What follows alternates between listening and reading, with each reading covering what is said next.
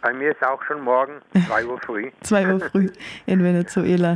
Äh, du bist Karl Rolus Wimmer, du wohnst seit 50 Jahren in Venezuela und bist bei der venezolanischen Friedensgesellschaft engagiert. Außerdem Abgeordneter im lateinamerikanischen Parlament und Präsident desselben. Kannst du noch mal zwei Worte zum lateinamerikanischen Parlament sagen? Ja, das ist eigentlich eine sehr wichtige Institution, die natürlich in den Medien nicht viel Platz findet. Das ist eines der ältesten regionalen Parlamente, wurde 1964 gegründet, ist so ähnlich wie das Europäische Parlament. Sind 23 Mitgliedstaaten dabei und wir machen die Arbeit, um generell die Gesetzesordnung zu koordinieren zwischen den verschiedenen Parlamenten. Also es ist ein wichtiger Teil der Integrationspolitik, die in Lateinamerika in den letzten Jahrzehnten gut vorankommt. Und in Venezuela ist die Lage seit mehreren Jahren ja tatsächlich humanitär schon sehr prekär. Ich finde es jetzt super spannend, mal jemanden zu haben, der wirklich im Land lebt, weil ja tatsächlich die Bilder oft instrumentalisiert werden. Wenn man dann sagt, es gibt hier Hungerrevolten, weil die Leute halt einfach nichts zu essen haben zum Teil. Also das heißt halt, dass der durchschnittliche, die durchschnittliche Venezolanerin einfach Gewicht verloren hat über die vergangenen Jahre. Es gab mehrere tausend oder zehntausende Tote, auch die die Sanktionen ja von Seiten der USA gefordert haben. Was beobachtest du denn in deinem täglichen Leben gerade? Also erstmal bin ich wirklich dankbar über diese Möglichkeit, mit euch über die wahre Situation in Venezuela sprechen zu können.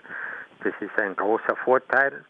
Und ich selbst, ich komme manchmal in meine alte Heimat gebe dort auch äh, Vorträge über Venezuela und ich sage eigentlich immer, wenn ich hier bei euch in Deutschland leben würde, dann wäre auch mein Bild total anders. Kurz zusammengefasst, was passiert hier einfach?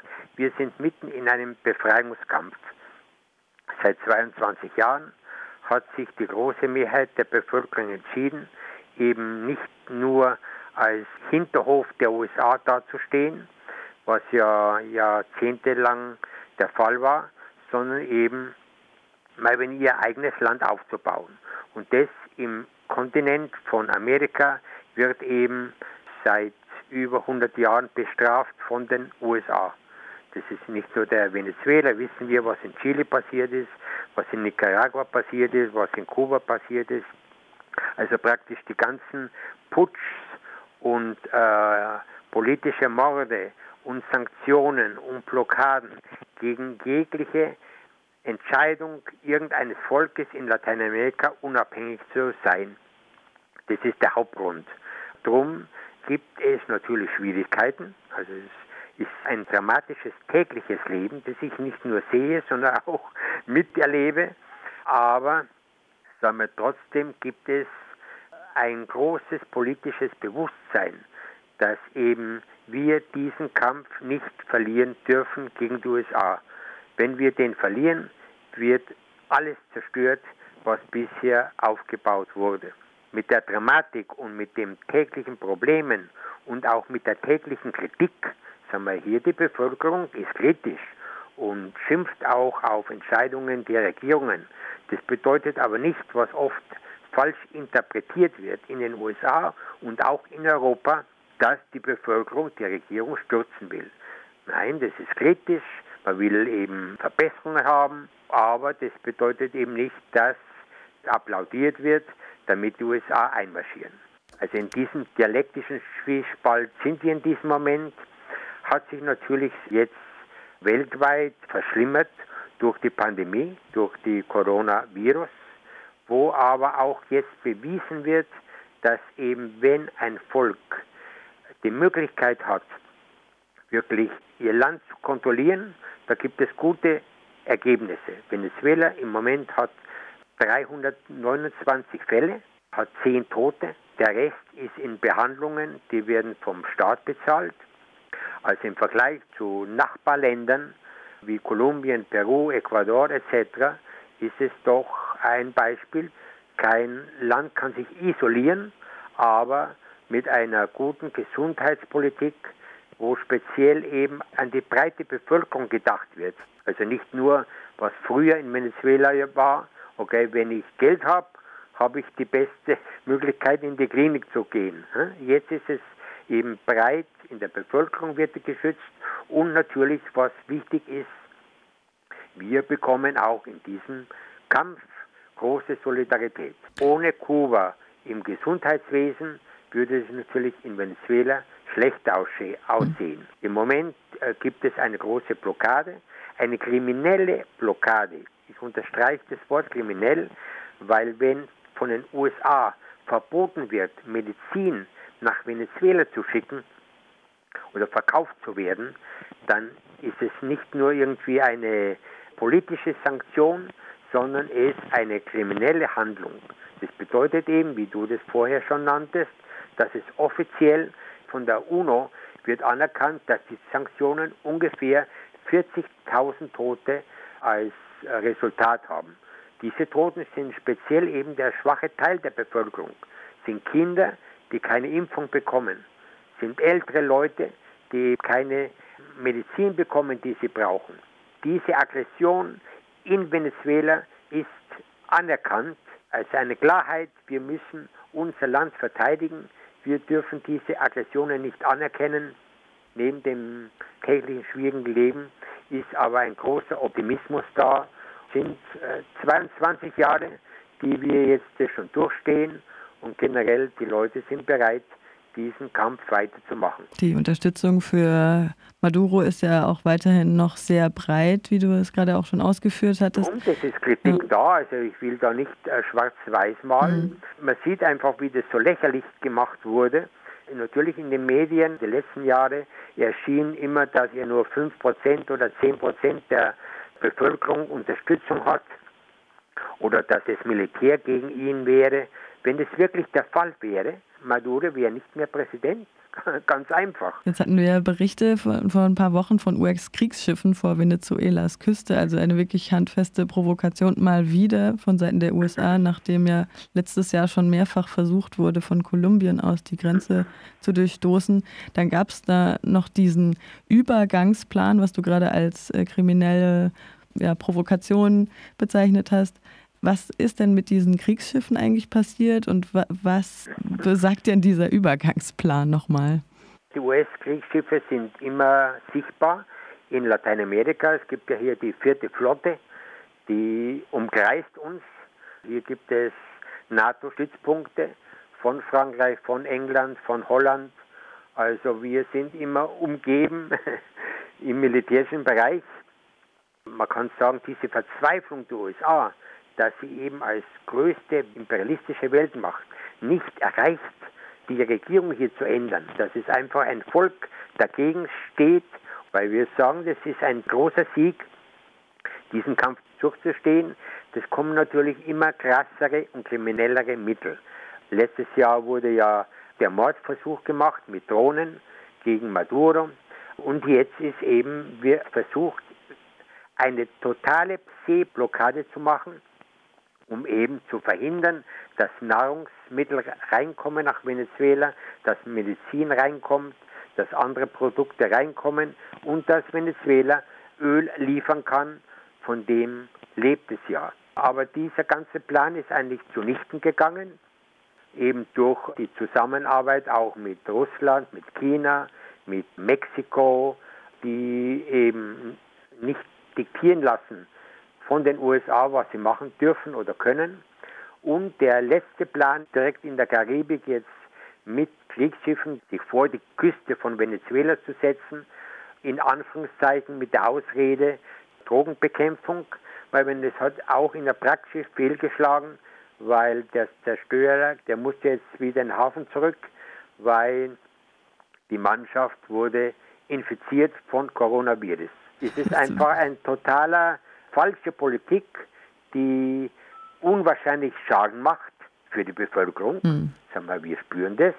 Aber andererseits wird sie keinen Erfolg haben. Mhm. Genauso wie Kuba jetzt schon über 60 Jahre standhält und in vielen anderen Ländern eben die Völker für Unabhängigkeit und Freiheit und Souveränität kämpfen. Weil wenn das passiert jetzt auch in Venezuela, Und ich stelle mir mal vor, Experten oder Spezialisten, die in einem Büro im Pentagon sitzen, die können natürlich nicht verstehen, dass das Volk leidet, aber sie immer noch die Regierung unterstützen. Ich will auch betonen, dass leider, leider die Europäische Union diese Politik mitmacht. Genau, darauf wollte ich hinaus. Die Haltung der internationalen Gemeinschaft gegenüber Guaido ist ja bisher sehr wohlwollend gewesen, auch von Deutschland und von EU-Staaten. Hat sich in der letzten Zeit dahingehend etwas geändert? Er wurde ja jetzt äh, tatsächlich auch der Korruption angeklagt und ähm, es hieß, Guaido hätte Zugriff auf etwa 342 Millionen US-Dollar aus dem Eigentum der venezolanischen Zentralbank. Wenn dieser Mann, der sich ja selbst ernannte, der keine Unterstützung hat hier von der Bevölkerung und auch nicht mehr von der Opposition, also der hat nur Unterstützung von den USA, weil er doch eine fabrizierte Persönlichkeit ist der USA. Das oft muss man da nachforschen, das sind Leute, auch wie Leopoldo Lopez, der war früher mal in der Weltpresse drin. Die sind Leute, die praktisch nie in Venezuela lebten. Das kommen aus der Elite, aus der Bourgeoisie, lebten und wuchsen auf in den USA. Und natürlich die ganze Schulung in den USA. Und man kann sagen, sie wurden angeheuert, um eben hier als politische Persönlichkeit da aufzutauchen sind relativ junge Leute, attraktiv. Das ist ja bei den USA immer wichtig. Die Kandidaten müssen ja Hollywood-reif sein und aber sind vollkommene Versager. Der steht ganz allein rum, aber hat sich jetzt auch schuldig gemacht, er und seine ganze Gruppe.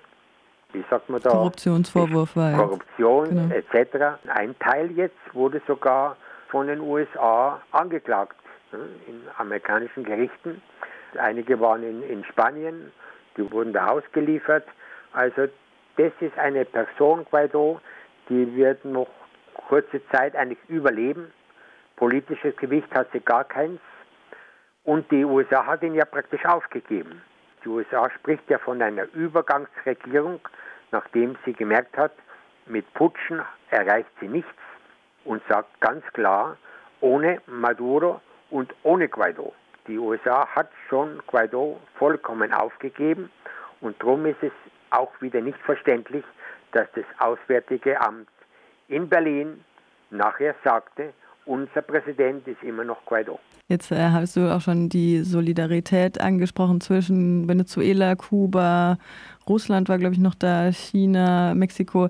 Das äh, ist ja auch für die USA natürlich immer so ein rotes Tuch. Ne? Sobald irgendwie der Name Kuba fällt, dann ist halt klar, ha ja, Kommunismus und so. Äh, ich hatte jetzt das unter Puebla-Gruppe und Lima-Gruppe nochmal zusammengefasst. Könntest du da vielleicht nochmal kurz erläutern, wer in welche Richtung geht politisch? Die Lima-Gruppe, das sind immer noch die ultrakonservativen rechten Regierungen, die sich in den letzten Jahren da eingeschleust haben in Lateinamerika. Die haben auch total versagt. Es sollte erreicht werden, ein militärischer Eingriff lateinamerikanischer Gruppen.